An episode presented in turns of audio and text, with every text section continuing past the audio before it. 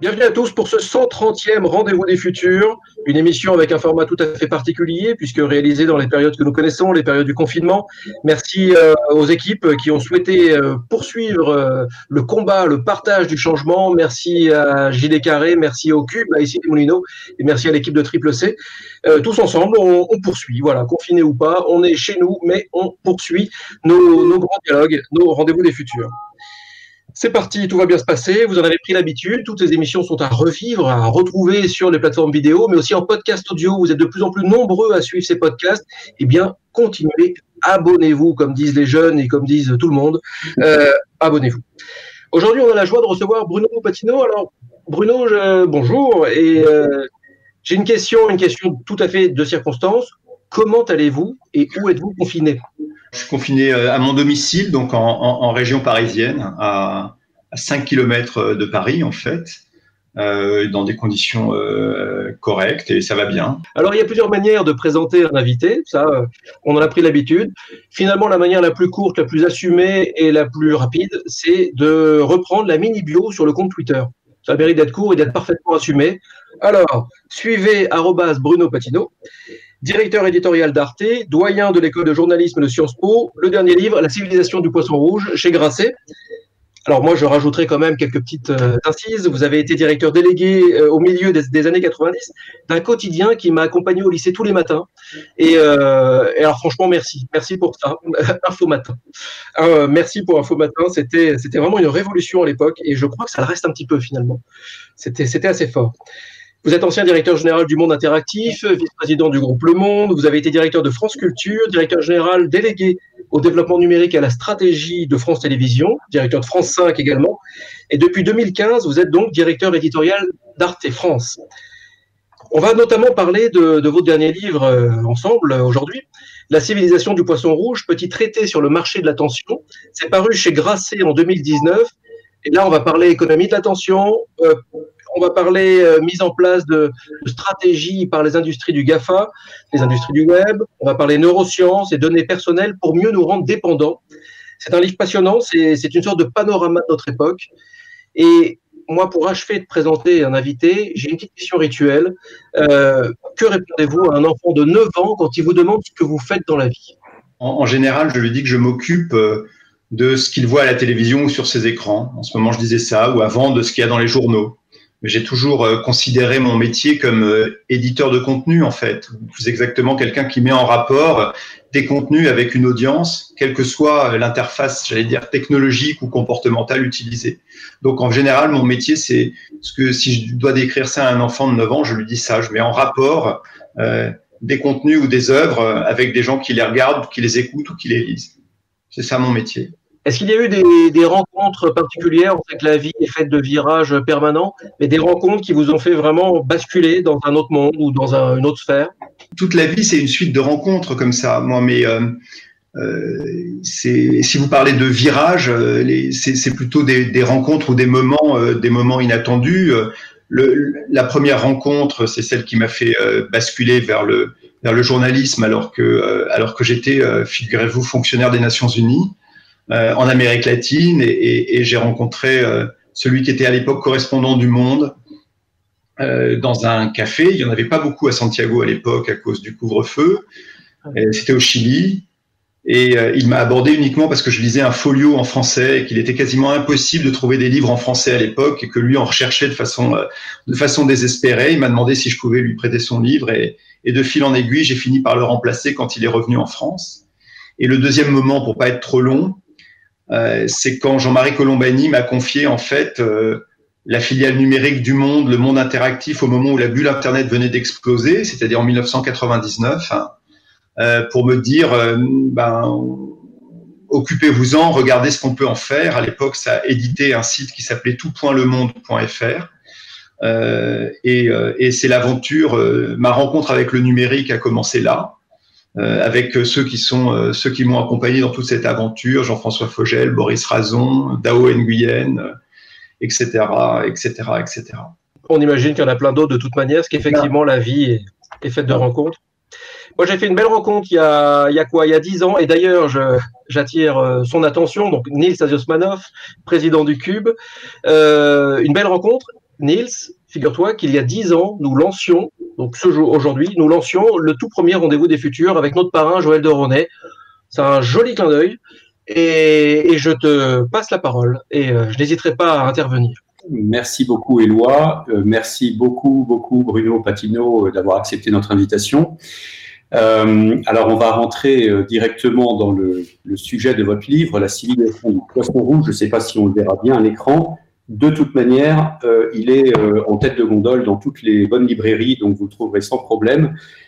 Et c'est un livre tout à fait passionnant qui dresse un constat assez terrible de nos addictions numériques. Et ces addictions, dites-vous, sont le fruit d'un dessin économique. C'est pas du tout un hasard. C'est un dessin qui a été bâti sur les neurosciences, sur l'analyse de nos comportements. Alors, il y a tout juste un siècle, euh, la fabrique du consentement s'attaquait aux, manipulations de masse euh, et ouvrait l'ère de la publicité. Euh, vous dites que la captologie nous fait entrer aujourd'hui dans un paradigme beaucoup plus sophistiqué, celui d'un conditionnement individualisé de masse. Euh, c'est un phénomène qui doit nous alerter. Euh, a été pour vous, ma première question, c'est quel a été pour vous l'élément déclencheur qui vous a poussé à écrire ce livre et est-ce qu'il y avait une urgence à le faire? L'élément déclencheur, c'est souvent en fait une, c'est d'abord un, constat, euh, pardon de le dire, mais vraiment personnel. C'est-à-dire, c'est quelque chose d'aussi absurde que euh, le fait de se rendre compte à un moment donné qu'on se lève la nuit pour regarder son portable, alors que euh, franchement, il n'y a aucune, absolument aucune raison de le faire. Et que vous vous levez plusieurs fois la nuit pour faire une espèce de rituel, de rituel immuable. alors, d'abord WhatsApp, ensuite les SMS, ensuite Twitter, ensuite Facebook, plusieurs fois plusieurs fois par nuit, et que franchement, c'est un geste totalement absurde, mais que d'une certaine façon, c'est plus fort que vous. Et donc, euh, ce qui m'a poussé à écrire ce livre, si vous voulez, c'est euh, au départ une réflexion sur un comportement qui était mien, en réalité, et le fait de me rendre compte que, comme on dit, j'étais pas seul à le vivre, puisque euh, ce syndrome-là que je vivais, je ne savais pas qu'il avait un nom à l'époque qui s'appelle les, les veilleurs sentinelles c'est-à-dire les gens qui ne dorment vraiment totalement jamais parce que euh, ils sont à un moment, ils, ne coupent jamais le lien qu'ils ont avec l'outil connecté. Et puis euh, petit à petit, si vous voulez, euh, la réflexion sur comment ça se passe. Alors que moi-même, je, je, l'écris un peu dans le livre. j'ai commencé à faire du numérique quand il y avait du modem 14K. Donc quand vraiment c'est quelque chose.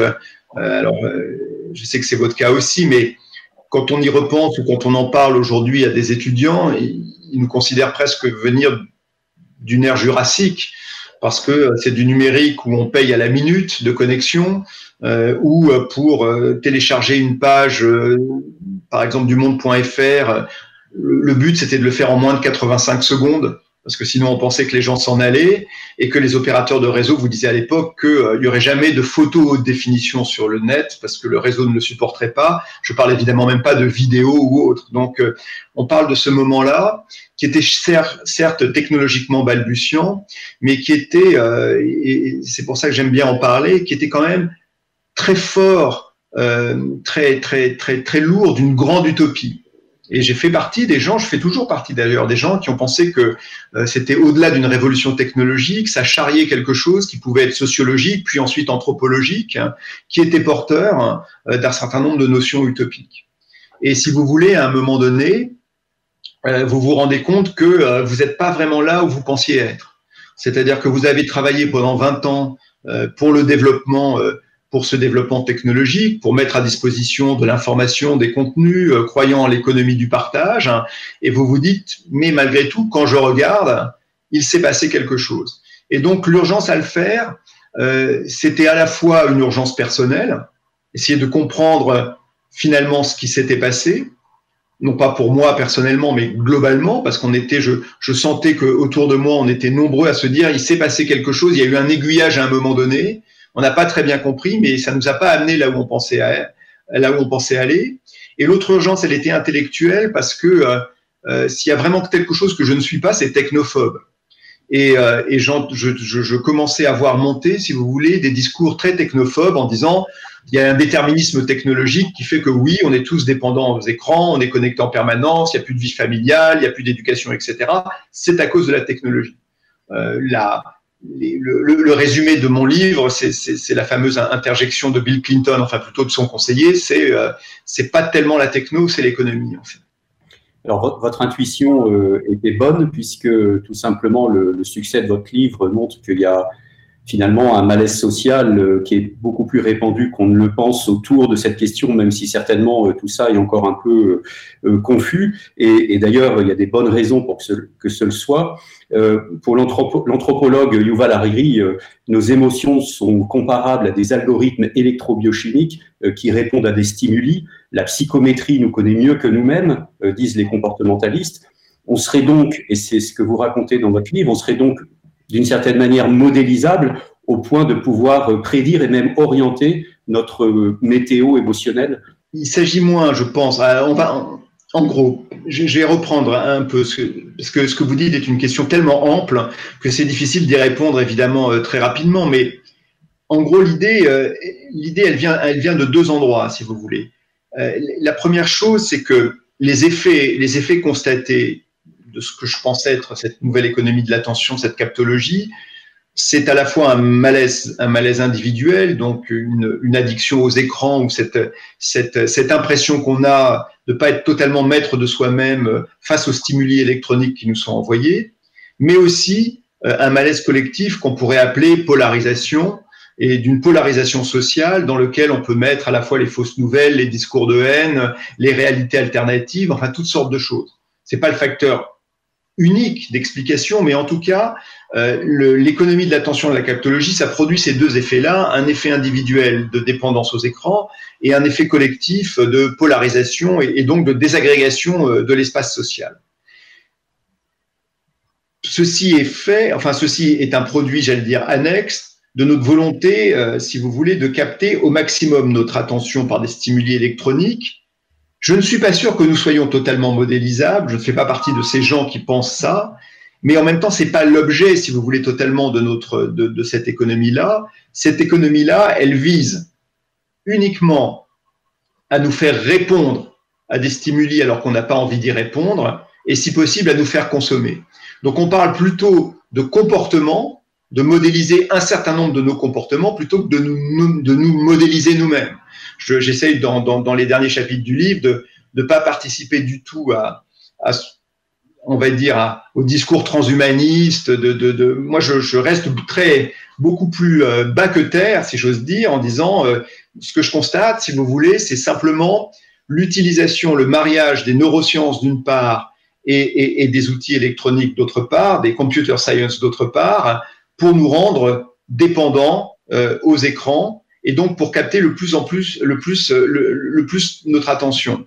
Vous l'avez très bien dit, il y a eu la fabrique du consentement avec la publicité, mais cette fabrique du consentement, elle va de pair avec l'arrivée des médias euh, audiovisuels. Alors, c'est peut-être euh, à cause de mon métier que j'en parle, mais, mais, les médias audiovisuels gratuits qui se financent par la publicité euh, doivent, pour se financer, capter le plus d'attention possible du plus grand nombre de monde possible.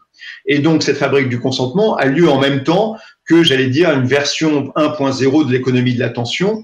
À ma connaissance, le premier universitaire à utiliser le terme d'économie de l'attention le fait en 69. Donc c'est à la fois très tard par rapport à, l'invention de la fabrique du consentement et à l'explosion de la radio d'une part et de la télévision ensuite, et c'est à la fois très tôt par rapport à ce dont nous parlons aujourd'hui. Il se trouve juste, comme vous l'avez dit, que ce qui s'est passé avec la captologie, c'est une différence de nature et une différence de niveau. La différence de nature, c'est que au lieu de capter l'attention d'une masse indéterminée, donc j'allais dire comme un artilleur qui essaye d'arroser le plus possible, on capte l'attention d'un individu donné. Et cet individu donné, euh, on en sait plus sur lui à cause évidemment de ses, de ses données, de son historique comportemental. Et là, effectivement, on colle non pas à l'émotion d'une masse, mais à l'émotion d'un individu. Et coller le plus à l'émotion d'un individu, eh bien forcément, ça engendre d'abord une dépendance en termes de dopamine et autres individuelles, parce que je réponds à mon stimuli émotionnel tout de suite, immédiatement, c'est plus fort que moi. C'est, c'est, c'est, euh, je, je, je, c'est plus fort que moi. Si je reçois une alerte pendant notre entretien là euh, et, que, je vois que cette alerte a quelque chose de très émotionnel, j'aurai cette envie dramatique de la regarder, euh, même si toutes les règles de la bienséance, de la politesse et, l'intérêt que j'ai à, notre discussion m'empêchent de le faire. Mais par ailleurs, euh, le, la captation de, de, l'émotion individuelle polarise l'espace social parce que, parce que rien n'est plus émotionnel ou rien ne produit plus d'émotion que la colère, la révolte, la haine et, et tout ce genre de choses. Et donc, si vous voulez, euh, le manier les datas euh, et manier les, les, les, outils de neurosciences comme les outils de récompense aléatoire, de complétude ou autres, permet de coller le plus possible aux, euh, aux émotions de l'individu. Et par ailleurs, la différence de niveau, c'est que bon, aux États-Unis, vous regardez la télévision 4h30 par jour, en France 3h20, 3h30 hors confinement, parce qu'en ce moment, évidemment, les chiffres, les chiffres varient substantiellement. L'invention du smartphone fait que vous êtes potentiellement connecté en permanence, et donc on peut capter votre, votre attention non pas euh, 3 ou 4 heures par jour, mais 24 heures par jour. Et donc la différence de niveau plus la différence de nature fait qu'on est rentré aujourd'hui dans quelque chose de beaucoup plus intrusif. Vous avez des, des sociologues, une sociologue américaine qui appelle ça une économie de l'extraction, euh, j'aime bien ce terme parce que ça dit bien que comme une mine à ciel ouvert, on va chercher de plus en plus loin et de façon de plus en plus intrusive euh, par des stimuli de plus en plus intrusifs et des, des, méthodes liées aux neurosciences de plus en plus intrusives, notre attention alors même qu'on est occupé à plein d'autres choses. J'ai vu que vous aviez des journées de 34 heures, vous nous expliquerez ça, mais euh, pour revenir sur cet irrésistible attrait pour, euh, pour certaines choses avec les mobiles, les stimuli, etc.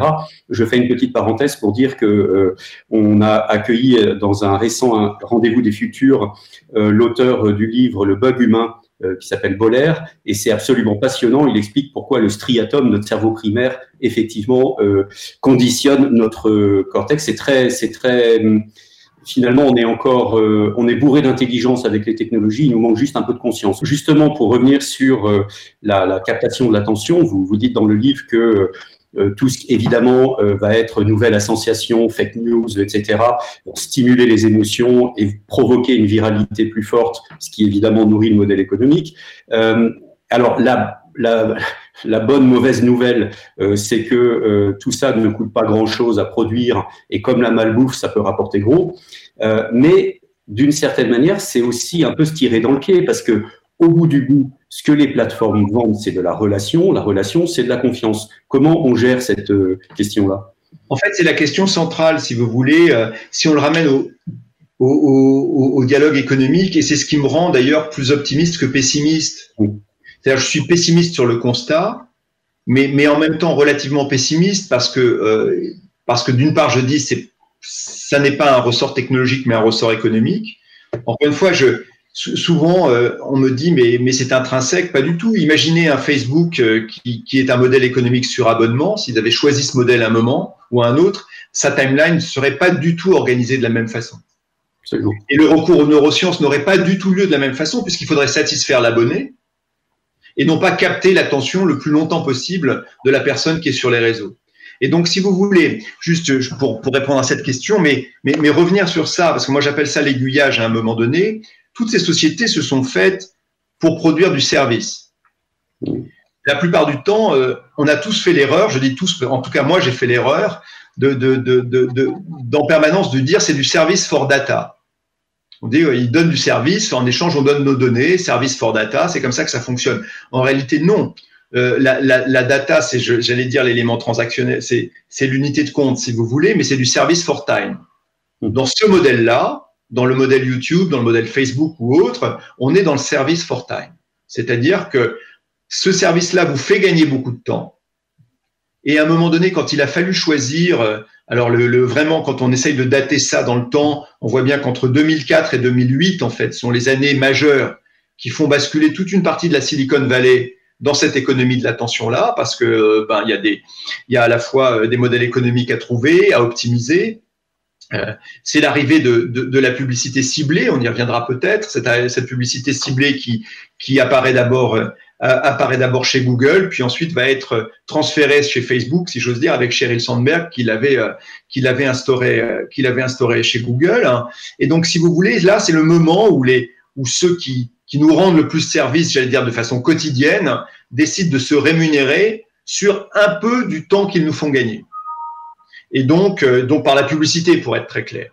Pourquoi ils choisissent la publicité? Pour une raison extrêmement simple, c'est pour optimiser le réseau, il faut qu'il y ait le plus de nombre d'utilisateurs possible. Le fait d'être gratuit, a priori, ça optimise un réseau beaucoup plus fortement que si vous êtes payant. Et donc, ils choisissent ce modèle-là. Et après, tout se met en place. C'est-à-dire, c'est pas un plan complotiste, évidemment, euh, euh, pensé dès le début. C'est une logique. Je pense qu'il y a eu un, pour avoir participé à, pas mal de, euh, séminaires, sommets, discussions au début des années 2000, quand tout le monde tâtonnait sur le modèle économique, je pense qu'à l'époque, ces grands, ces grands services prennent finalement modèle sur les médias en se disant finalement les grands médias broadcast vivent grâce à la publicité. Nous aussi, on va faire la même chose, mais la publicité, la publicité ciblée change tout, comme on l'a vu. Et donc, si vous voulez, ce qui se passe là, c'est qu'il y a ce modèle publicitaire et donc il y a une espèce de course euh, effrénée à l'accélération du modèle publicitaire. Ma conviction, et c'est là où je vais répondre à votre question, et c'est pour ça que ça me rend optimiste, c'est que ce modèle, il est hors contrôle aujourd'hui. Il est hors contrôle pour nous, comme je l'ai écrit, parce que on, commence à devenir de plus en plus dépendant et de plus en plus insatisfait de devoir en permanence être attiré émotionnellement vis-à-vis euh, -vis de choses qui nous satisfont le moins, de moins en moins en réalité. Euh, euh, on est un peu comme des boulimiques qui mangent et puis qui après ont une sorte de dégoût par rapport à ce qu'on a vu. En tout cas, on voit ça euh, chez les plus jeunes et chez un très grand nombre d'utilisateurs. La deuxième chose, c'est que par ailleurs, il y a ce sentiment diffus, et moi j'ai beaucoup eu de d'échanges à la fois euh, d'utilisateurs, de parents, d'enseignants, mais aussi, euh, d'étudiants, cette idée que finalement le temps qu'on nous fait gagner est inférieur au temps qu'on nous prend. Donc que dans la transaction, elle n'est plus aujourd'hui, euh, si j'ose dire, équilibrée, et que dans le quand de quand au service for time, bah, on nous prend de plus en plus de temps. Et la troisième chose, c'est comme vous l'avez dit très bien, euh, c'est euh, c'est le rapport de long terme. C'est-à-dire qu'à un moment donné, à quel moment vous optimisez votre modèle économique pour le court terme et à quel moment vous l'optimisez pour le, pour le long terme. Ce sont des sociétés extrêmement jeunes, pardon, qui se sont développées évidemment en ne voyant que le court terme au niveau, euh, au niveau de l'évolution de leur modèle économique. Et donc, quand Zuckerberg dit euh, régulez-moi, évidemment, euh, il y a une grande part de cynisme là-dedans, parce que s'il dit régulez-moi, vous régulerez et comme ça, vous, d'une certaine façon, vous, vous congélerez les positions, les positions, les positions concurrentielles et je resterai, je resterai leader jusqu'à la fin des temps. Mais malgré tout, il y a aussi cette sensation, je crois, que le, que le modèle est hors contrôle et que donc réintroduire du calcul de long terme est une, est une possibilité pour les utilisateurs, chacun d'entre nous et, et les différents les différents groupes de pression, qu'ils soient étatiques, interétatiques ou, ou, associatifs, pour mettre de la régulation dans ce modèle de l'attention. Pour rester sur la question du modèle, euh, donc vous dites effectivement que l'utopie originelle d'Internet, des réseaux sociaux, s'est effondrée avec euh, donc l'irruption de la publicité dans le modèle économique. Et aujourd'hui, il y a un peu deux modèles possibles qui semblent pouvoir se dessiner pour sortir de ce mauvais pas. Euh, soit nationaliser un réseau social de type Facebook euh, avec un accès gratuit et offrir un service public, tout comme il y a la télé publique, soit proposer, vous l'avez dit, euh, des réseaux sociaux payants sur abonnement comme Netflix, pour le, la télévision, pour euh, donc là aussi échapper au modèle publicitaire. Alors, est-ce que vous êtes d'accord avec ces deux voies possibles ou est-ce qu'il y en aurait peut-être une autre euh, à laquelle vous auriez pensé? J'ai trois questions en une. Euh, D'autre part, comme on sait que la télé devient un média de plus en plus participatif euh, et devient d'une certaine manière une sorte d'espace social, est-ce que vous n'êtes pas tenté de voir Arte devenir un réseau social d'intérêt général ou une télé sociale d'intérêt général? Et enfin, ma troisième question, toujours sur le modèle, est-ce qu'il ne faudrait pas créer, comme beaucoup le demandent aujourd'hui, une sorte de Facebook européen euh, d'intérêt général euh, qui pourrait peut-être régler cette question? Il y a plusieurs modèles possibles, effectivement.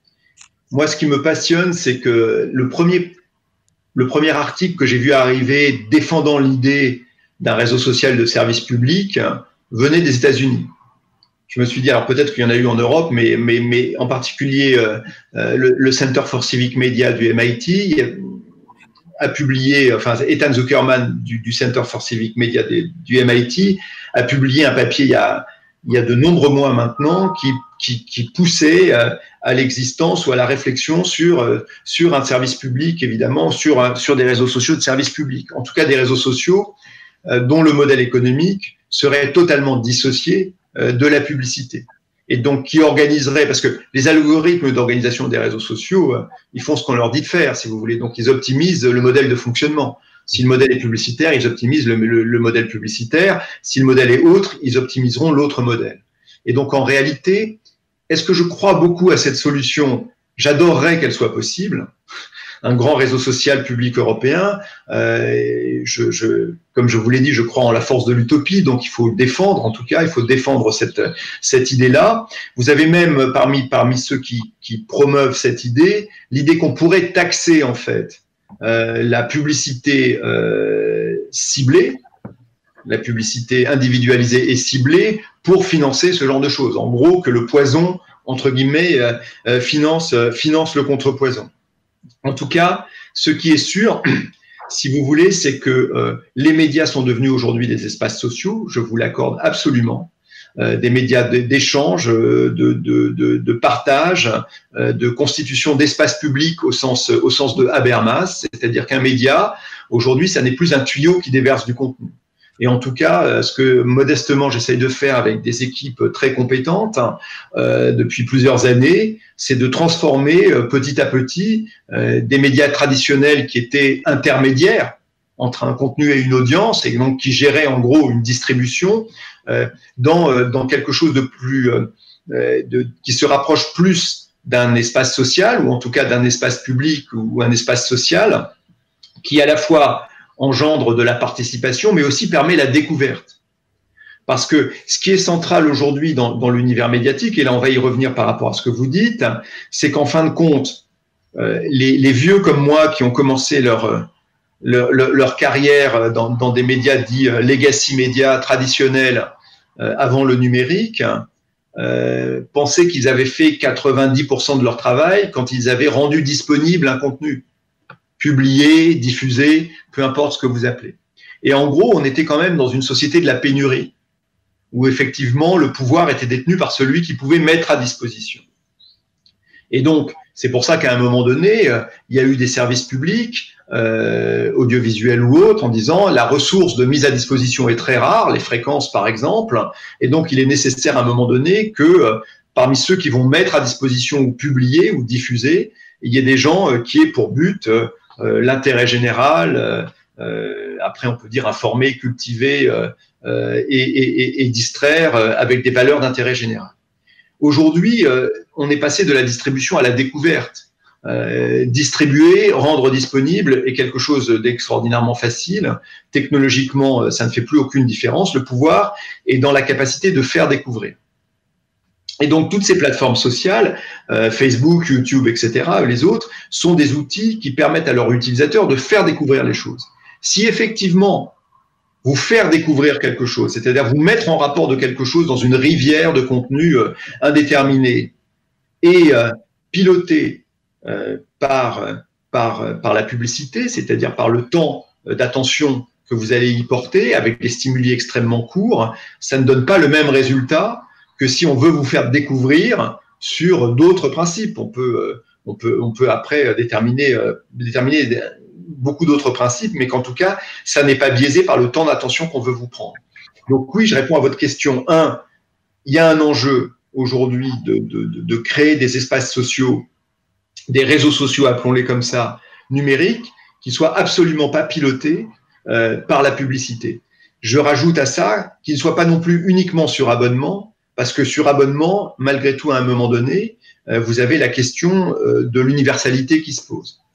Et, euh, et, et aujourd'hui, je suis à la fois, évidemment, tout à fait partisan du modèle par abonnement que peuvent développer le New York Times et Le Monde, parce que de leur point de vue, c'est la solution pour à la fois consolider leur modèle, permettre de, de, de, voir réapparaître des grands reportages, des grandes histoires, etc. Mais d'un autre côté, du point de vue de l'espace public en général, ça rend euh, ces journaux, d'une certaine façon, invisibles à ceux qui n'y sont pas abonnés. Mmh. Et donc, ça réduit aussi une partie, euh, une partie de leur impact, de leur impact social dans l'espace social. Donc j'ai été très long pour vous répondre, mais pour vous dire oui, bien sûr, je crois à, ces modèles. En tout cas, c'est un enjeu absolument central.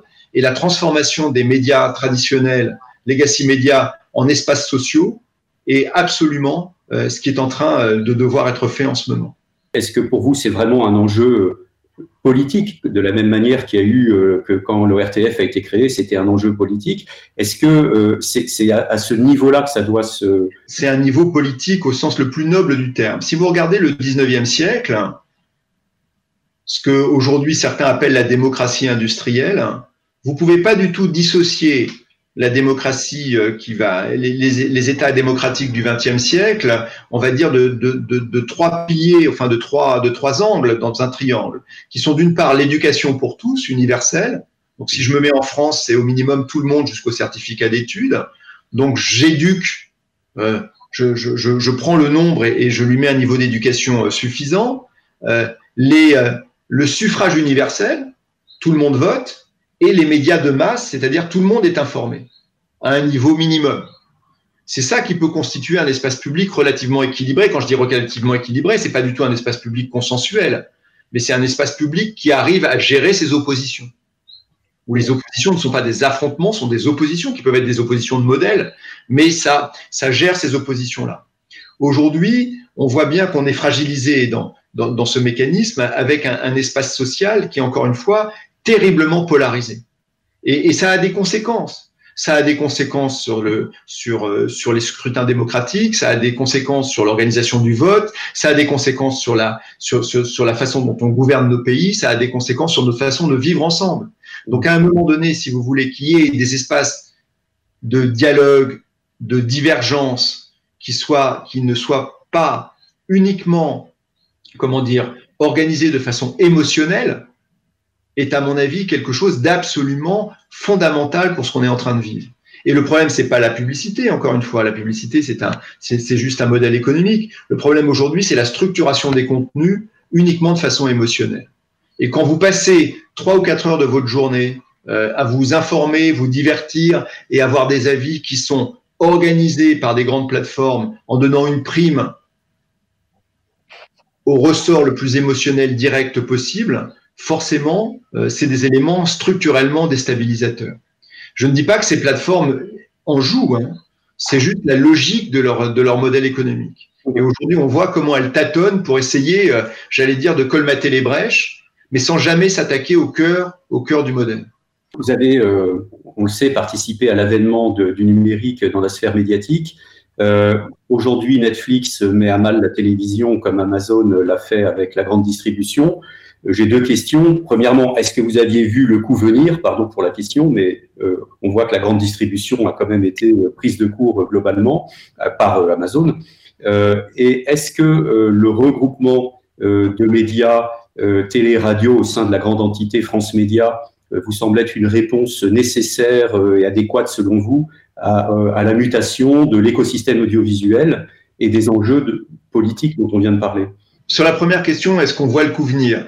Euh, je, vais, je vais vous répondre, puisqu'en plus je l'ai écrit dans un livre. Oui, j'ai vu le coup venir, mais à un moment donné où je l'ai vu le venir au moment où il était déjà parti aux États-Unis, si vous voulez. Donc d'une certaine façon, euh, euh, il était facile pour les Français de voir arriver le coup de Netflix si vous regardiez outre-Atlantique. Mhm. Donc, vous dire que quand il était en train de se transformer de distributeur de, DVD physique par la poste à plateforme, on a vu le coup venir, pas forcément, mais à partir du moment où aux États-Unis on, voyait, voyait, le, on voyait les choses s'installer, parce que en fait, voir les coups venir avant qu'ils arrivent, avant les points d'inflexion, c'est très difficile, mais au moment où ils se déclenchent, le seul indicateur, toujours, mais ça vous le savez très bien, ça n'est jamais de savoir le taux de progression, le taux de pénétration qui rassure tout le monde en disant pour l'instant on est à 3 ou 4% Moi j'ai toujours vu, euh, ben, très modestement, la seule question que je me suis toujours posée, c'est est-ce que les gens reviennent en arrière? C'est à partir du moment où ils adoptent un nouvel usage, est-ce qu'ils ont envie de l'abandonner et de revenir en arrière ou pas? Si vous voyez qu'à un moment donné, les gens qui adoptent un usage ne reviennent pas en arrière, même s'ils sont 2 à 3% de la population au départ, vous pouvez être sûr que vous êtes face à quelque chose de majeur qui prendra le temps que ça prendra au moment parce que euh, les, boucles itératives se mettront en route au moment où ça se mettra, mais quand les gens ne reviennent pas en arrière, vous pouvez être sûr que là, vous êtes face à une évolution, voire une révolution du système. Mm-hmm. Et ce qu'on voyait quand, euh, au début de Netflix aux, États-Unis, est ce qu'ils les surprenaient eux-mêmes, puisqu'au début, ils avaient, ils s'étaient imaginés sur deux piliers, hein, euh, le, les, DVD d'une part, et puis, enfin au début non, mais quand ils adoptent la plateforme, ils se disent on va avoir deux piliers. Ils s'aperçoivent que le taux d'adoption euh, il est assez bon, mais que surtout une fois que c'est adopté, plus personne ne pense pouvoir s'en pouvoir s'en passer. Et donc, euh, c'est la même chose avec le smartphone, c'est la même chose avec tout ça. Quand le WAP est arrivé, pour, pour les plus vieux, sur le téléphone portable, on voyait qu'au bout d'un mois et demi, les gens abandonnaient ce qu'ils avaient fait. Donc, vous pouvez être sûr que ça n'allait pas avoir lieu. Sur le smartphone, quand les gens l'utilisaient, euh, personne n'abandonnait le smartphone. Donc, sur Netflix, ça fait partie effectivement de ces usages où la question à se poser, c'est pas, c'est pas de savoir si c'est Netflix, Amazon ou Disney qui va gagner, c'est que vous vous dites que désormais la plateformisation de l'audiovisuel, elle est en route, et puis voilà, c'est fait. De toute façon, quoi qu'il arrive, c'est fait. Donc, soit vous ferez partie euh, euh, des gens qui participeront à ça, soit vous vous essaierez de créer quelque chose de conforme à ce que à, vos missions et à vos valeurs dans cet univers de plateformisation. Mais lutter contre la plateformisation, c'est lutter contre ses propres téléspectateurs et ses propres utilisateurs ça n'a pas, ça n'a pas de raison d'être. Donc, si vous voulez, oui, le coup, on, est assez nombreux à l'avoir vu venir, mais à partir du moment où il s'était installé aux États-Unis, donc il n'y a vraiment aucune gloriole, aucune gloire à, en tirer. Mais il était, euh, on va dire qu'en 2012, 2013, 2014, il était déjà euh, très nettement anticipable avant même que Netflix arrive en France. Et cette idée de dire, euh, comme certains le disaient à l'époque, que ça ne marchera jamais en France, je n'ai jamais compris quel était le principe qui pouvait euh, donner naissance à ce genre de réflexion. Parce qu'encore une fois, euh, euh, lutter contre les usages, c'est lutter contre les désirs humains. Et donc les désirs humains de ce côté de l'Atlantique sont, les mêmes que, que, que dans beaucoup d'autres pays.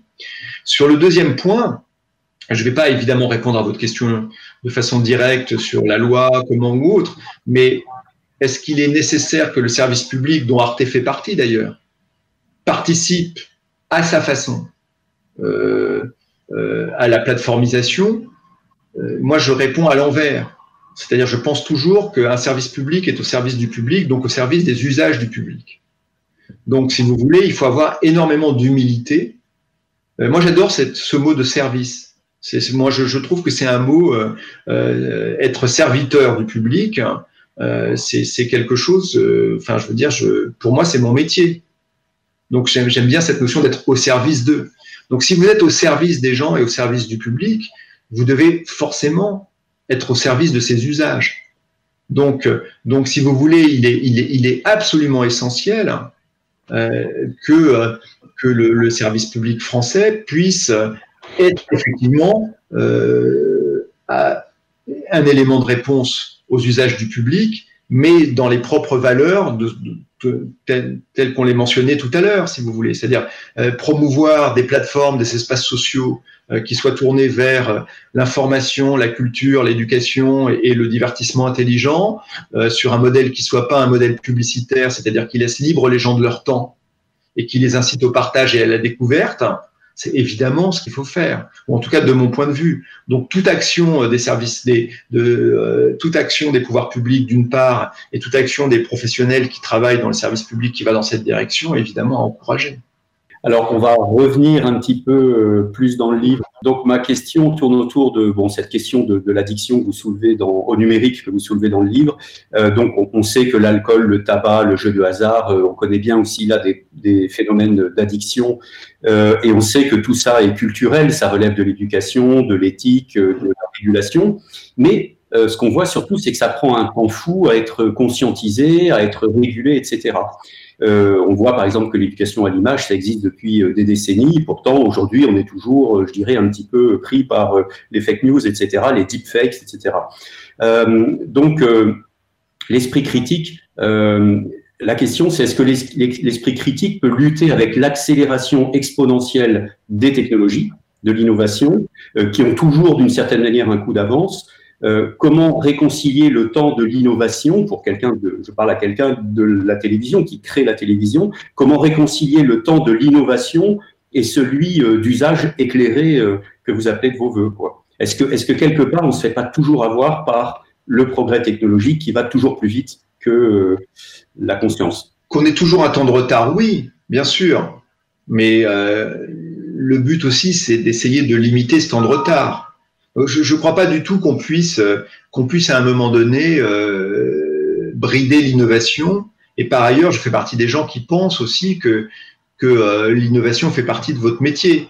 C'est-à-dire, ça fait, ça fait partie du, du mouvement. Euh, alors, euh, j'entends bien ce. D'ailleurs, je, le mets dans le livre, si vous voulez, ce, rapport à l'accélération dont, parle Hartmut Rosa et, comme, comme, principe structurant de, de, de, de, nos sociétés. Mais, mais si vous voulez, en réalité, euh, enfin, j'ai l'impression d'enfoncer une porte ouverte, mais ces innovations, elles sont, souvent euh, poussé quand même par des choses absolument phénoménales. C'est-à-dire que même cette capacité qu'on a là à faire une, espèce d'émission en visioconférence est, quelque chose qui est, complètement, qui, est, absolument extraordinaire. Ce que je crois, si vous voulez, c'est qu'on doit mesurer les effets des innovations et que la, prise de conscience passe par l'effet de la mesure. Si vous.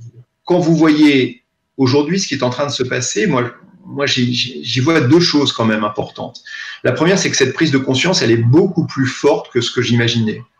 Euh, l'accueil, moi j'ai été sidéré de voir l'accueil du livre, pas seulement l'accueil critique, mais surtout l'accueil du public, qui disait c'est exactement ce que je suis en train de vivre. Donc, comme on dirait, euh, pas, c'est pas le seul livre qui traite du sujet. Hein, je prétends pas être le seul, mais je dis, euh, je fais partie des livres qui traitent de ce sujet-là, qui, posaient des mots sur un ressenti général. Donc déjà, le ressenti, il existe cette, cette, cette idée qu'il y a à la fois euh, le, temps nous échappe euh, à chacun d'entre nous et que globalement il y a une sorte de société de la fatigue qui est en train de, se développer par rapport à tous ces outils, je pense c'est quelque chose de, très général et qui n'est pas seulement et qui est d'ailleurs à la limite plus présent chez les utilisateurs que euh, que, euh, que dans les pouvoirs publics ou dans l'ensemble des pouvoirs publics. Moi, j'étais sidéré de voir à quel point la communauté enseignante euh, a bondi sur le livre comme étant, euh, comme étant quelque chose euh, qui, qui, qui, qui disait et qui posait des mots sur, sur un, ressenti, un ressenti général. Le deuxième point sur, sur la prise de conscience et le temps de retard qu'on peut avoir, la première brique absolument essentielle, c'est la mesure, la mesure des effets. Euh, dans, la, dans, dans, dans, les discussions qu'il peut y avoir sur les politiques algorithmiques, vous savez, la fameuse transparence des algorithmes ou autre, je ne sais pas très bien ce que veut dire une transparence des algorithmes, parce que souvent, c'est quand même le secret des affaires pour beaucoup des sociétés, euh, des sociétés qui vivent comme ça. Mais en revanche, cette notion américaine de euh, euh algorithmic accountability, donc responsabilité algorithmique, c'est-à-dire je ne veux pas savoir ce qu'il y a dans ton algorithme, mais en revanche, je veux pouvoir mesurer les effets de ton algorithme. Pour moi, ça, c'est une piste absolument centrale que j'essaye très modestement de pousser euh, auprès des pouvoirs publics en disant ça, pour moi, c'est une première brique qui fait le, le, pont entre la prise de conscience collective ou individuelle et les politiques à un moment donné d'éducation, de régulation ou autre qui forment, qui forment un duo absolument nécessaire. Donc euh, cette capacité de mesurer les effets algorithmiques est pour moi l'endroit où on devrait, euh, d'une certaine façon, euh, rendre euh, même, enfin, il devrait y avoir une obligation euh, auprès de l'ensemble des, des, grandes plateformes de, euh, de pouvoir mesurer par un organisme indépendant, par des universitaires, peu importe, les effets des algorithmes qu'ils utilisent. Et, et, ça, je vois mal comment, d'un point de vue juridique, éthique et même moral, ces sociétés pourraient s'y opposer sur le long terme. Et après tout, tout ce qui est l'alimentation, vous avez parlé de la cigarette, etc., tout est passé par l'étude des effets. Et vous connaissez ce fameux livre dont je fais référence d'ailleurs, Merchants of Doubt, donc les marchands du doute. Sur, vous voyez bien que les cigarettiers, la première chose qu'ils voulaient faire, c'était non pas de, de, cacher euh, les composantes de leur cigarette, mais de truquer les études médicales sur les effets de la cigarette. Donc on voit bien que tout passe toujours par la mesure des effets.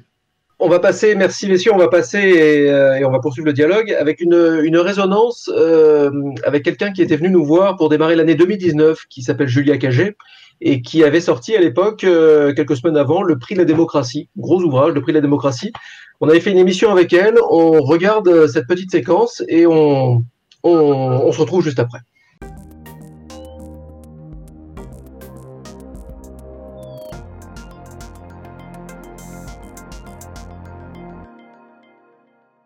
Les citoyens euh, n'ont pas conscience de ce qu'est la réalité aujourd'hui de la profession de, de, journaliste. Je sais que c'est pas un message qui est facile à faire passer, mais en fait, la profession de journaliste aujourd'hui est une profession de plus en plus précaire, euh, à la fois en termes de statut, c'est-à-dire vous avez de, de, moins en moins de journalistes qui sont en CDI, de plus en plus qui sont en CDD, et d'ailleurs vous avez de plus en plus de journalistes qui n'obtiennent même pas le statut de CDD parce que vous avez des employeurs qui les obligent à travailler euh, en termes d'auto-entrepreneurs, et vous avez une profession euh, dont les rémunérations sont de plus en plus faibles, notamment euh, à l'entrée. D'ailleurs, c'est vraiment frappant quand vous regardez son évolution. C'est une profession qui se féminise, euh, comme à peu près toutes les professions euh, qui se précarisent. un peu comme enseignant, journaliste d'une certaine manière. Et le problème, c'est que les, les citoyens n'ont pas du tout cette perception-là de la profession. Ils voient tous les journalistes à l'image des éditocrates, euh, comme on dit, une certaine élite parisienne qui les prendrait de haut, et alors que les médias devraient être un instrument euh, dont ils pourraient se nourrir pour essayer de, comprendre le monde, aussi pour essayer de, projeter euh, leurs revendications, pour avoir une chambre d'écho, ils se, défient des médias, et certains commencent vraiment à haïr les médias, et ça c'est extrêmement dangereux, parce que je sais pas comment on va en sortir par le haut.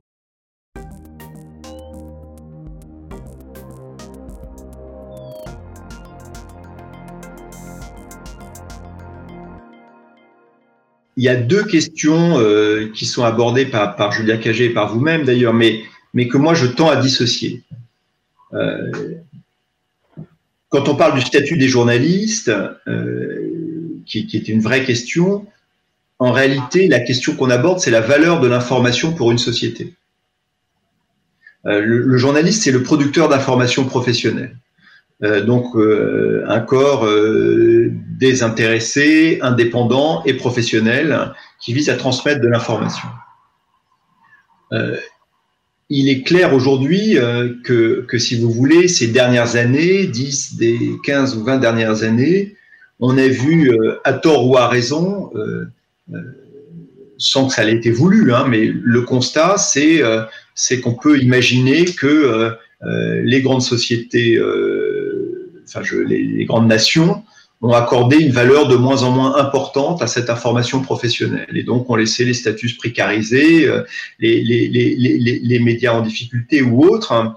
Euh, ce qui me semble, et, et ça renforcé aussi d'ailleurs par, par, par ce dont on parlait tout à l'heure, c'est-à-dire la, la, structuration des, des, grands réseaux sociaux financés par la publicité, parce que euh, dans le domaine émotionnel, euh, une information est défavorisée par rapport à un commentaire outrancier ou une fausse information euh, scandaleuse, si vous voulez. C'est-à-dire qu'en gros, on voit bien que dans la course à la mise en avant des contenus et donc à la valeur publicitaire émotionnelle des contenus, euh, une information, euh, l'information professionnelle est certainement plus défavorisée que toute autre forme de contenu outrancier ou autre ma conviction euh, profonde, en dehors des, du, du, du, discours de dire euh, le journalisme est essentiel ou l'information professionnelle est essentielle à la démocratie, c'est qu'on est dans le moment de bascule où euh, l'absence d'information professionnelle euh, ou ça, le fait qu'elle soit noyée dans des moments de grande pandémie en ce moment,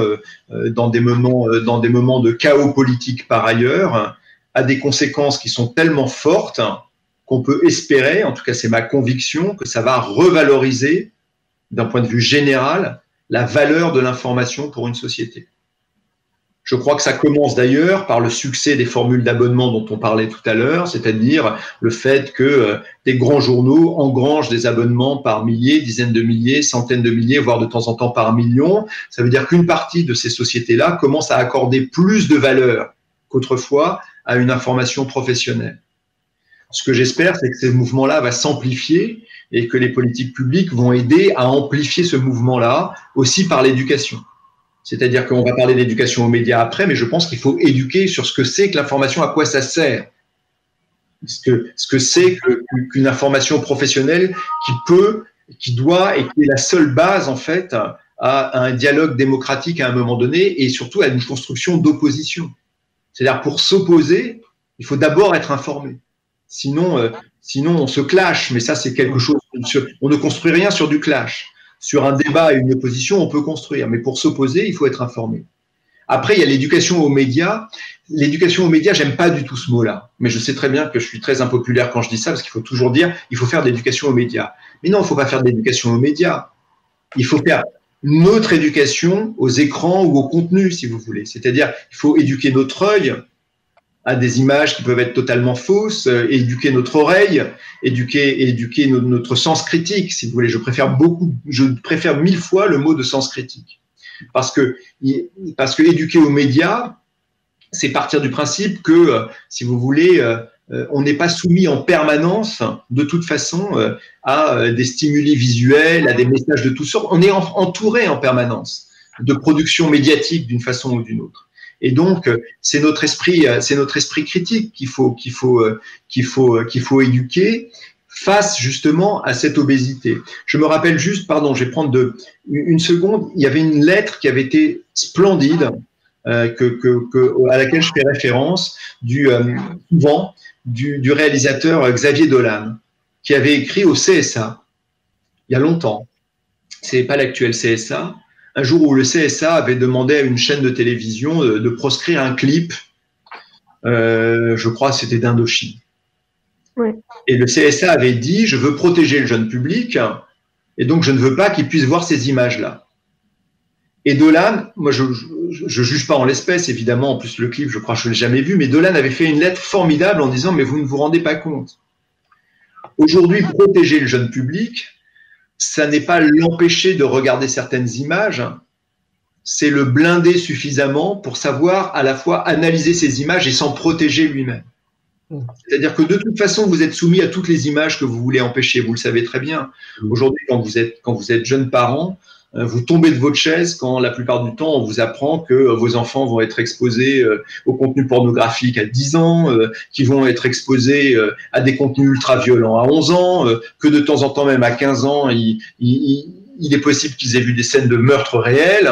Vous vous dites c'est pas possible, si vous voulez, c'est impossible de et donc toute l'éducation aux médias pour moi passe l'éducation au sens critique et, sur, et, à la prise de distance, si vous voulez, à cette capacité de, de, de, encore une fois, de pouvoir, de pouvoir ne pas être traumatisé, de pouvoir relativiser et de pouvoir se protéger soi-même des images auxquelles on va forcément être à un moment donné exposé. on voit à quel point cette éducation au sens critique est primordiale, effectivement, euh, notamment en ce moment, on vit une époque particulière. Depuis deux mois, plus de 80% du bruit médiatique est consacré sur une seule info, une info très angoissante avec toutes ses ramifications tout aussi angoissantes. Euh, ça, ça, on n'est pas, on n'est pas forcément équipé euh, pour euh, pour absorber autant d'informations, autant de de faits qui changent chaque jour, et autant de fake news également. Donc là, on, on a l'impression qu'on est plus ou moins à un point de bascule vis-à-vis notamment de la confiance dans les médias. Il y a deux choses là-dessus. Il y a à la fois effectivement cette, ce sens critique, cette relativisation, cette capacité d'analyser, d'avoir un doute cartésien par rapport à ce que vous voyez, de le relativiser tout de suite. Mais ça, ça veut dire que dès le plus jeune âge, si vous voulez. Vous avez des tas de notions euh, qui sont pas nouvelles, mais euh, la différence entre corrélation et causalité, la différence, enfin, je veux dire, tout ce genre de choses aujourd'hui euh, devrait être enseigné de, de, de, depuis les toutes, les toutes premières classes. Et nous, médias, on devrait avoir en permanence en permanence euh, ce, devoir de rappeler ces notions de base. C'est-à-dire qu'effectivement, euh, une, une, corrélation n'est pas une causalité. Par ailleurs, ce que vous dites sur le fait qu'à un moment donné, c'est assez, je, suis absolument certain que euh, les espaces et les moments de déconnexion, en général, euh, sont les seuls recours qui peuvent nous permettre de tout absorber si vous voulez, c'est-à-dire de vivre tout ça. Je, pense que vraiment, mais, peut-être que je suis un doux rêveur, hein, mais, qu'on verra ce moment que l'on vit là en ce moment comme un moment euh, paroxystique, si vous voulez.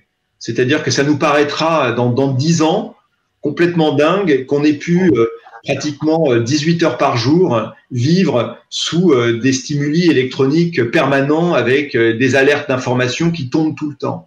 Euh, vous, vous, voyez que la, la, news fatigue et donc la fatigue par rapport à l'information est un concept qui est en train de se développer aux États-Unis, mais un peu partout. C'est-à-dire que vous avez même chez les ce qu'on appelle les élites éclairées, je ne sais pas si elles sont éclairées, mais en tout cas euh, des gens qui ont un fort niveau d'éducation aujourd'hui, euh, un retrait par rapport à l'information, en disant non là je je prends un peu de distance parce que, parce, que j'en ai marre. Donc vous avez ce double mécanisme qui est tout à fait paradoxal de gens qui se disent j'ai plus besoin de m'informer parce que de toute façon l'information elle, finit toujours par, euh, par, par me rejoindre. elle finit toujours par m'atteindre via tous les stimuli. Et, de l'autre côté, certains qui disent j'ai plus besoin de m'informer parce que franchement, à chaque fois, ça, ça provoque quelque chose qui effectivement m'amène loin euh, m'amène des sentiments d'angoisse, des sentiments émotionnels de colère, hein, et, loin de, de, la constitution de moi en, je mets des guillemets, en, honnête homme, si vous voulez.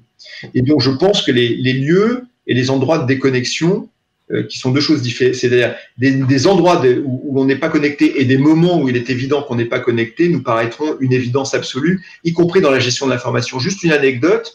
Moi, quand j'ai la première fois qu'on est venu me proposer, euh, quand j'étais au monde.fr, donc au monde interactif, les mécanismes d'alerte sur euh, téléphone portable, à l'époque on ne disait pas smartphone, je me souviens très très bien du prestataire de service qui avait dit attention, pas plus d'une alerte par semaine. Et essayez de vous mettre d'accord avec vos concurrents, le Figaro, les autres, etc., pour que chacun ait sa semaine. Parce que si vous mettez plus d'une alerte par semaine euh, à votre utilisateur, vous allez le fatiguer. Et au bout d'un certain temps, il vous en voudra. Aujourd'hui, si j'en crois les études, on a 46 alertes en moyenne par jour. Vous voyez un peu et, ça en moins de 20 ans. Nils, je, je sais, j'imagine que tu as quelques questions. On a assez peu de temps et on a Laura également.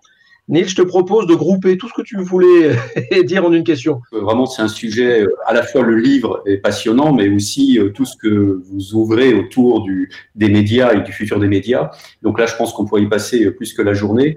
Euh, pour revenir à, à l'éducation aux médias, terme que vous n'appréciez pas, mais enfin, le, bon, vous dirigez l'école du journalisme de Sciences Po, donc c'est au directeur que je m'adresse. Alors, pardon pour la question certainement très naïf. Moi, je ne suis pas journaliste, mais j'ai lu quelque part que euh, on enseigne les 5 W aux futurs euh, journalistes euh, le what, le when, le where, le who et le why.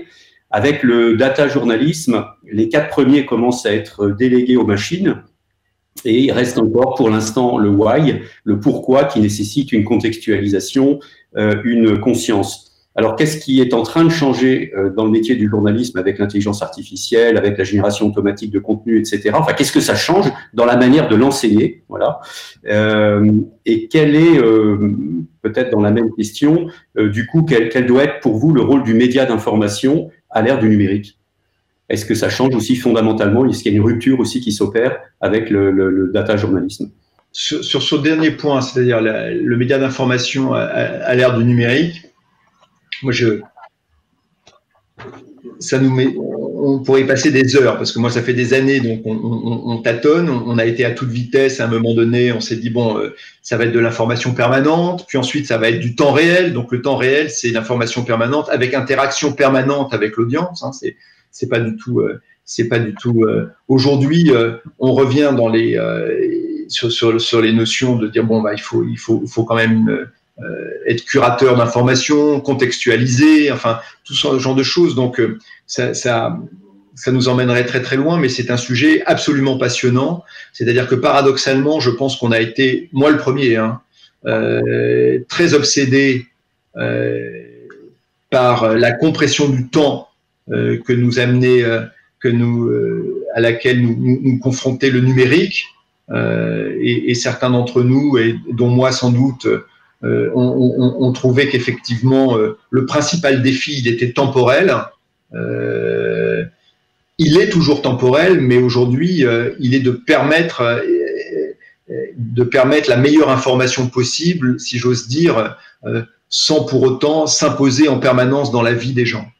Donc en fait, il faut, il faut aujourd'hui recréer une espèce, d'espace. On a trop comprimé le temps et, on a oublié l'espace. Et, et je pense qu'aujourd'hui, euh, on rebascule dans l'information euh, par une gestion du temps long et de l'espace maîtrisable. C'est-à-dire, mais, mais, si ça se trouve, vous me poserez la question dans cinq ans et je vous dirai une réponse totalement différente. Mais si vous me posez la question là, en 2020, euh, en ce moment, euh, les, les, les, les, tendances que je vois émerger moi, c'est plutôt le, le, retour du temps long et le retour des contenus, euh, pour reprendre un terme utilisé par les, euh, par les analystes médias anglo-saxons euh, finishable, c'est-à-dire avec finitude, c'est-à-dire des choses euh, qu'on sait qu'on commence, qu'on sait qu'on termine et dont, on sait qu'on les a finalement achevées. Une sorte de retour en arrière finalement de, boucle bouclée.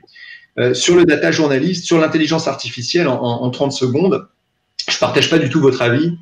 D'abord parce que la génération automatique de contenu, elle se fait dans des domaines où franchement la valeur ajoutée journalistique n'était pas extraordinairement forte. Euh, la dépêche d'alerte en cas d'incendie euh, qui se met immédiatement, immédiatement en route, le, résultat sportif. De temps en temps, il, y a, il peut même y avoir des, des, petits bugs, euh, mais vous avez de, de l'IA pour, pour, les, pour, pour, les publications financières en particulier, chez Bloomberg, Reuters ou autres, parce que, parce que c'est généré par, par, par les résultats d'entreprise et autres. tout ça fait gagner du temps, en fait. C'est-à-dire, moi, paradoxalement, si vous voulez, moi j'ai l'impression qu'on dit euh, qu'il y a moins de moins de tâches euh, immédiatement euh, immédiatement reproductibles et donc plus de temps pour le reporting en quelque sorte. Après le data journalisme, c'est d'abord quelque chose de fondamentalement humain parce que la je veux dire le, le, la complexité des tâches de data journalisme est extraordinairement forte euh, d'abord pour aller la plupart du temps chercher les datas, c'est-à-dire euh, l'open data ou même euh, quand vous avez des leaks. Quand vous avez des leaks, c'est comme une énorme boîte de foin. si vous n'avez pas un journaliste derrière pour pour imaginer journalistiquement l'algorithme pour aller chercher les données, vous les trouverez jamais quoi. Vous trouverez des choses qui n'auront aucune valeur. Après, ça déplace le champ, si vous voulez, le, le champ de compétences, mais, mais il faut être capable de d'imaginer éditorialement et technologiquement, mais technologiquement c'est pas le plus dur, éditorialement l'outil euh, qui va vous permettre d'aller chercher l'aiguille dans la botte de foin. Après, euh, il faut être capable aussi, encore une fois, euh, d'imaginer même dans l'open data quelles sont les datas que vous allez associer les unes avec les autres pour que ça donne une histoire et que ça soit pertinent. Et ensuite, vous avez une mise en scène de visualisation qui est extrêmement importante et de plus en plus importante. Moi, je pense que le data journalisme aujourd'hui est, est la grande tendance du journalisme explicatif, on va dire, ou pédagogique des grands phénomènes. Et quand je regarde ce qui se passe sur le Covid aujourd'hui, euh, on est tous, euh, vous le premier j'imagine, mais moi en tout cas, euh, l'œil rivé sur les courbes du Financial Times chaque matin. Elles sont graphiquement pas extraordinaires, extraordinaires, c'est juste des courbes.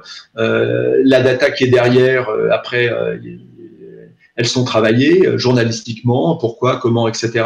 Et je pense qu'elles disent bien mieux que beaucoup d'autres choses euh, la comparaison immédiate des situations entre différents pays. Mais, euh, mais, mais aujourd'hui, je pense que le data journalisme est, quelque chose, est un, à la fois un lieu d'investigation et un lieu de narration euh, qui est simplement un nouveau langage qui est là pour, pour, à mon avis, très longtemps. C'est Bruno. on va passer à Laura, Laura Plisson, qui est bah, qui est chez elle évidemment, cette circonstance. Euh, Laura a pris l'habitude de nous livrer une sorte de carte blanche artistique. Euh, ben Laura, on t'écoute.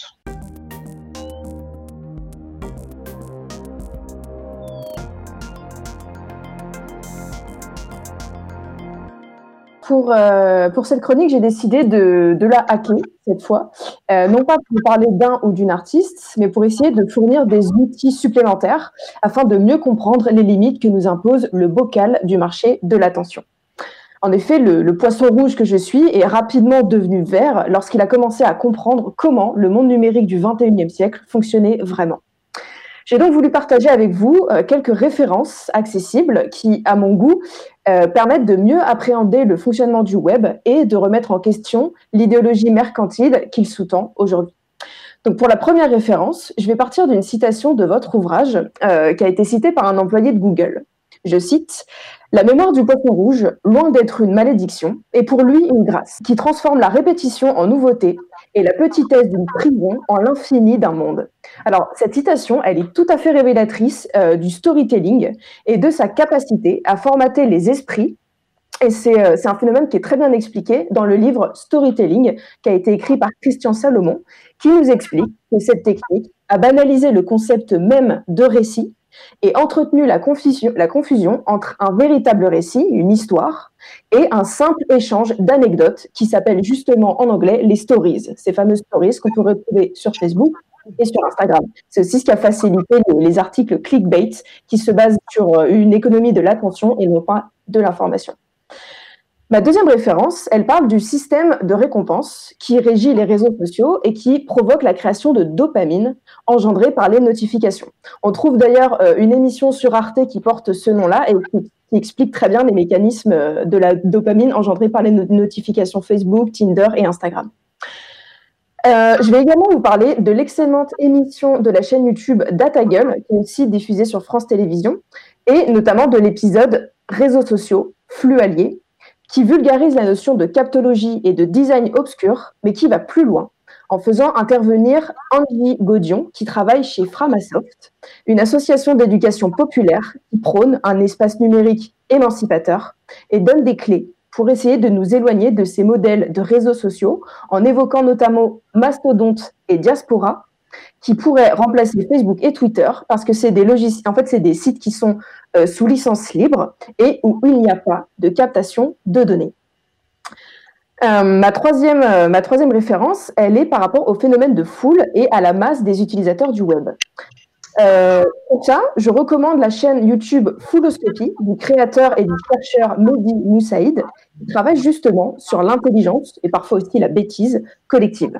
Il fait des vidéos sur le fonctionnement des réseaux sociaux en analysant notamment la structure des liens forts et des liens faibles, aide à comprendre comment se propagent les informations sur Internet et comment l'intelligence de la foule permet d'obtenir des résultats extrêmement précis dans le calcul et peut même rivaliser parfois avec l'intelligence artificielle, comme on l'a vu avec l'émission d'Émile Servan-Schroeder.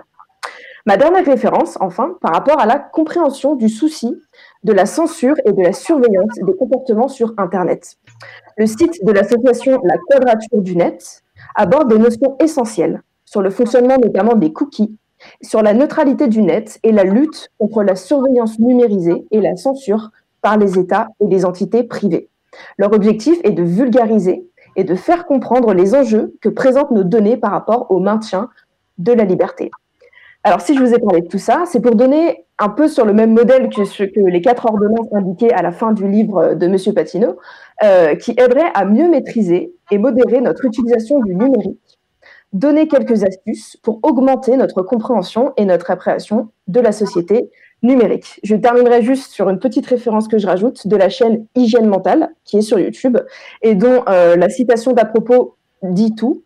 Si on avait un vrai système éducatif dans ce pays, on y donnerait des cours d'autodéfense intellectuelle. C'est une, chaîne YouTube qui fait de la zététique et donc qui apprend justement euh, aux enfants, notamment, il est intervenu dans des classes d'école, à, euh, à forcer et à muscler cet esprit critique face aux images et aux flux d'informations.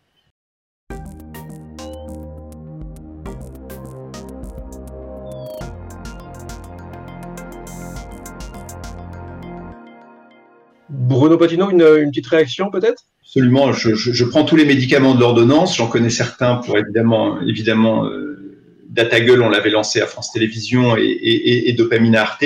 Non, j'aime beaucoup le mot d'autodéfense intellectuelle et donc euh, je pense que je vais le reprendre un chercheur en zététique à la chaîne Hygiène Mentale et tout son travail euh, est vraiment formidable. Il parle des, stoïciens grecs euh, aux fake news d'aujourd'hui et euh, tout ce qu'il fait sur sa chaîne, c'est un, vrai travail de recherche et il est même intervenu dans des classes d'école pour justement essayer de vulgariser et de parler de ces notions bah, d'autodéfense intellectuelle.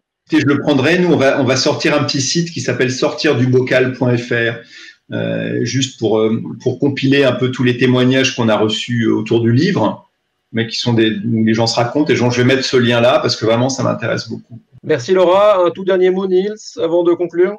J'ai trouvé ça passionnant, comme le livre. Le, poisson rouge, c'est le temps euh, donc de, de, mémoire immédiate, mais c'est aussi, vous le dites dans le livre, le fait que la taille du bassin va euh, faire euh, évoluer aussi la taille de façon homothétique du poisson. Et d'ailleurs, si vous allez à Versailles, les, dans les bassins de Versailles, les poissons rouges, ils sont grands comme ça. Euh, et donc euh, voilà, je trouve que ce livre et cette émission euh, ont contribué à élargir notre, la taille de notre bassin, justement. Merci beaucoup. Merci à tous. Merci Bruno Patino d'avoir joué le jeu de cette invitation confinée. Merci beaucoup. Merci. Et, et cette émission donc est, est terminée. Merci JD Carré derrière leur, leur écran, chez eux confinés aussi, mais qui ont su brillamment réaliser cette émission. Merci à tout le monde. continuons de partager le changement et à tout de suite sur les réseaux. Merci.